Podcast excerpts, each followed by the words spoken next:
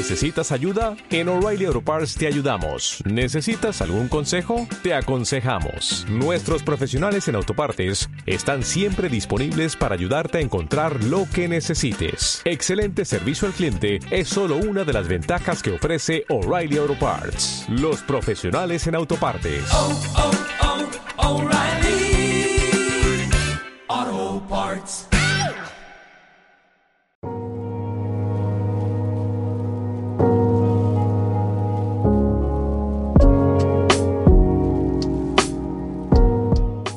Este miércoles pasado asistí a un mini congreso sobre talento y conocimiento, el Girona Talent and Knowledge Summit, dedicado a la innovación en la industria de las experiencias. Muy interesante. Ahí también participé en la mesa redonda El nuevo paradigma para atraer y fidelizar el talento, junto a Francesc Grau, a Pablo de Vega y a Carras Agustí. Creo que entre todos dimos algunas pautas, algunas ideas para aliviar una de las mayores crisis ocultas de la actualidad, que es esa supuesta falta de talento en las empresas. Bien, pronto daré más información en el, podcast sobre eso.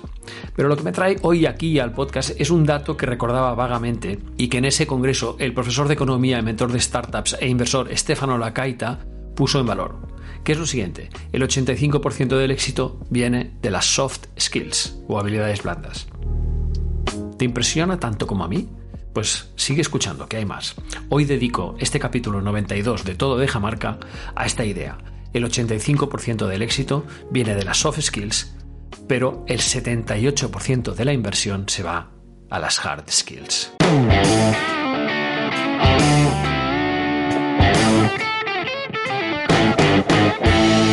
Hola, soy Guillem Recolons y te doy la bienvenida a Todo deja marca, tu podcast de marca personal. Y por si es tu primera vez, te cuento que este podcast trata de marca personal, de su proceso de gestión, lo que conocemos como personal branding, de relato personal, comunicación personal, propuesta de valor y todo, todo, todo lo que nos ayude a conocernos mejor, diseñar nuestra estrategia y nuestro plan de visibilidad.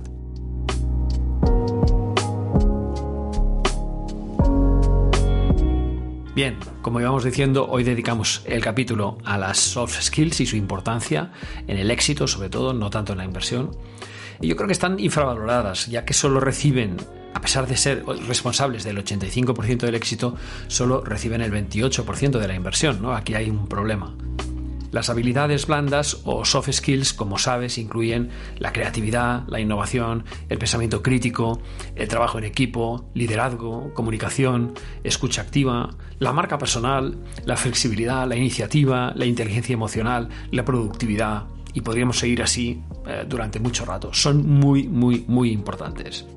Así que ya ves, las soft skills son esenciales a la hora de alcanzar el éxito y responsables del 85% del mismo. Y esto no lo digo yo, lo dice una investigación conducida por la Universidad de Harvard, la Carnegie Foundation y el Stanford Research Center. Pero aún siendo estas soft skills la clave del éxito, lo curioso es que las empresas solo están invirtiendo un 28% en ellas contra una inversión de un 78% en hard skills. Y así nos va. Iba a decir así nos luce el pelo, pero siendo calvo mejor no lo digo. Bien, el origen del dato, ¿cuál es? Las investigaciones realizadas por la Universidad de Harvard y, como decíamos, la Fundación Carnegie y el Centro de Investigación de Stanford llegaron a la conclusión de que el 85% del éxito laboral se debe a un buen desarrollo de las soft skills, habilidades sociales y humanas, y solo un 15% del éxito laboral se debe a las habilidades y conocimientos técnicos conocidos como habilidades duras o hard skills. Estas estadísticas se extrapolaron de un estudio llamado A Study of Engineering Education, escrito por Charles Rickford y publicado en 1918, lo has oído bien, por la Fundación Carnegie. Las cifras citadas proceden de los datos de las páginas 106 a 107 y os voy a dejar un enlace por si os queréis descargar este estudio. Eh, sabemos, por tanto, desde hace más de 100 años que las soft skills son fundamentales para el éxito de cualquier organización. Entonces la gran pregunta es, ¿Por qué en un estudio muy reciente de la American Society for Training and Development titulado The State of the Industry Report, el estado de, la industria, um, las empresas estadounidenses invirtieron 171.500 millones de dólares en el aprendizaje y desarrollo de los empleados en 2010 y únicamente un 27,6, o sea, no llega al 28, de esa formación se destinó a la formación en soft skills. Si las competencias blandas son seis veces más importantes que las duras para el éxito laboral, ¿por qué casi tres cuartas partes de la inversión en formación se destinan a las competencias duras? Gran cuestión, ¿no? Imagínate si esto pasa en Estados Unidos, que es un país yo creo que muy concienciado con las competencias blandas, ¿qué puede pasar en Europa? La gran pregunta que nos hacemos es ¿Por qué no sabemos comunicar? Pues está muy claro. Primero porque hay una falta de inversión hacia estas habilidades blandas. Yo no puedo responder esta pregunta de por qué no sabemos comunicar sin referirme de nuevo al profesor Estefano Lacaita. En una pausa que tuvimos en el Congreso, este profesor nos contó como anécdota que en Italia hoy los exámenes escolares siguen siendo orales, ¿eh? incluyendo asignaturas como las matemáticas. Pues sigue saliendo el alumno a explicar las respuestas del examen de forma oral, lo cual, sin ninguna duda, requiere una mayor preparación, requiere una mayor concienciación, mejor aprendizaje y sobre todo una mayor exposición, una mejor exposición de lo que sería el examen. No, es un test ABC que son fáciles de hacer, no, no, ahí estás solo frente al peligro, solo ante el peligro como la película, y tienes que desarrollar esa habilidad de hablar en público. Bien, en España yo no recuerdo haber hecho un, examen oral en mi vida, o quizás sí, pero yo debía ser muy pequeño. Y quizá esa sea una de las razones que explica nuestra falta de habilidades comunicativas en este país. De la misma manera que somos muy malos en idiomas extranjeros y quizá una de las razones es que desde niños vemos todas las películas de televisión dobladas, cosa por ejemplo que no pasa en Portugal, donde los portugueses hablan un inglés perfecto, inglés y otros idiomas. O fíjate, muchos países, por ejemplo, del, centro y norte de Europa, que hablan perfectamente tres, cuatro, cinco idiomas y es gracias a que desde muy pequeño han tenido contacto con estos idiomas, gracias a la televisión, gracias al, cine, etc. También, como otra posible causa de por qué no sabemos comunicar, leo en un artículo académico, el, el artículo se titula Si Platón levantara la cabeza, el mito de la caverna aplicado al desarrollo de las soft skills. Está firmado por María F. Escudero, Jorge Silvestre, Miguel Ángel Martínez Prieto, Clara Gándara González. En este estudio, uno de los temas que dice es, mientras que el aprendizaje de soft skills requiere una actitud proactiva, motivada y comprometida por parte del alumno, recae en el docente la responsabilidad de fomentarlas. Sin embargo, el profesorado generalmente no recibe formación específica en soft skills ni dispone de materiales estandarizados y homogéneos que transmitir al alumnado. Contamos con intuiciones y percepciones de lo que son, pero con pocas certezas y afirmaciones plausibles. A su vez, el alumnado debe aprehender estas competencias empujado por las demandas del mercado, pero careciendo de un marco conceptual que facilite conducir su aprendizaje. Como decía antes, así nos luce el pelo. Y ahora, para acabar ya este capítulo, os pondré un, ejemplo sobre la ausencia de las soft skills.